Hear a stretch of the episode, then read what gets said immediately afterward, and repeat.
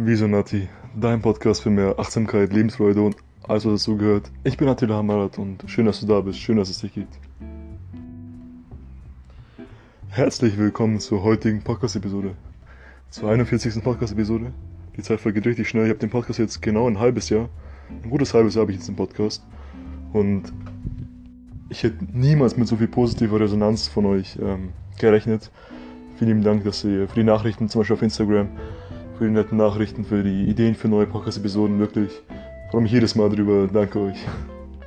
Vor allem bei Leuten, die ich vorher noch, noch gar nicht kannte und die mich durch den Podcast quasi entdeckt haben. Finde ich mir mega cool.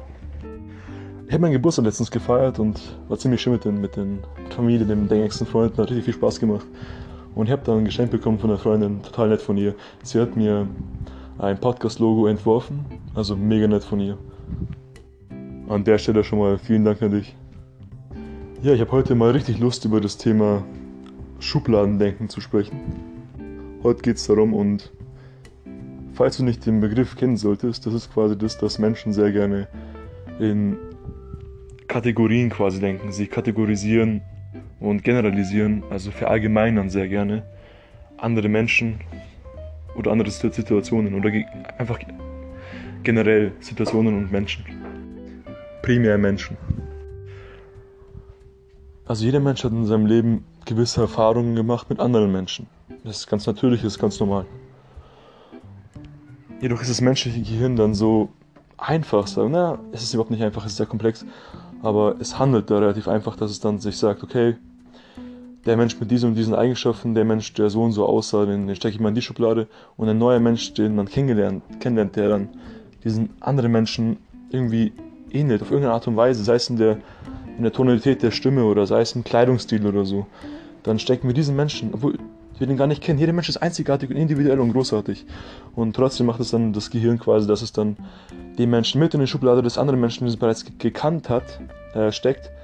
Und dann diesen neuen Menschen, den man kennengelernt, dann mit den ganzen Charaktereigenschaften von der anderen Person, die man bereits hatte, die man erfahren hatte in seinem Leben, dann mit auf diese Person projiziert, was enorm gefährlich ist, weil ich meine, die Person kann nichts dafür, dass sie jetzt den gleichen Kleidungsstil zum Beispiel hat wie eine andere Person, die du mal in deinem Leben mal kennengelernt hast. Ähm, dadurch hast du sie dann in dieselbe Schublade gesteckt, unterbewusst. Und weil die Person, die du damals kennengelernt hast, vielleicht unzuverlässig war, dann schreibst du direkt dieser neuen Person auch die Charaktereigenschaft Unzuverlässigkeit zu. Obwohl die Person vielleicht die zuverlässigste Person ist, die du vielleicht kennenlernen wirst, jemals. Das ist echt Gift, das ist echt gefährlich. Und es ist aber auch natürlich, also es ist total natürlich. Das ist so eine Sparmaßnahme des Gehirns, die Komplexität des Lebens zu erfassen. Beziehungsweise zu begegnen. ich laufe gerade rum beim Podcast reden. Ich mache das total gerne. Ich quatsch einfach drauf los und habe mir davor jetzt keine großen Gedanken gemacht. Aber hier ist eigentlich immer ein roter Faden dann trotzdem. Es macht mir einfach am meisten Spaß, so den Podcast zu, zu führen und yes. Jetzt laufe ich gerade einfach nur so rum beim Reden. also nicht wundern. Es ist einfach wichtig, sich das immer wieder zu vergegenwärtigen. Hey, wieso kommen jetzt genau diese Gefühle bei diesen Menschen hoch, obwohl ich diesen Menschen noch gar nicht kenne? Du lernst eine neue Person in deinem Leben kennen und du hast direkt eine Einstellung, Vorurteil oder gewisse Gefühle und Gedanken, die hochkommen. Die du, meistens sind es Gefühle einfach, die du diesen Menschen dann unbewusst zuschreibst. Und dieser Mensch kann ja gar nichts dafür. Und da ist es wichtig, reflektiert zu sein.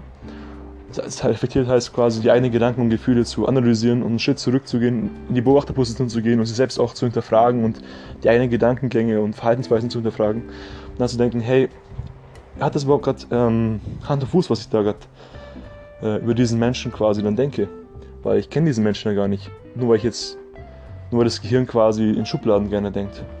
Also sehr, sehr wichtig, kann sehr, sehr wertvoll sein, wirklich sich daran einfach zu erinnern. Und das Ganze passiert, wie gesagt, größtenteils komplett automatisch, unbewusst, unterbewusst. Von daher wird es so oder so erstmal passieren.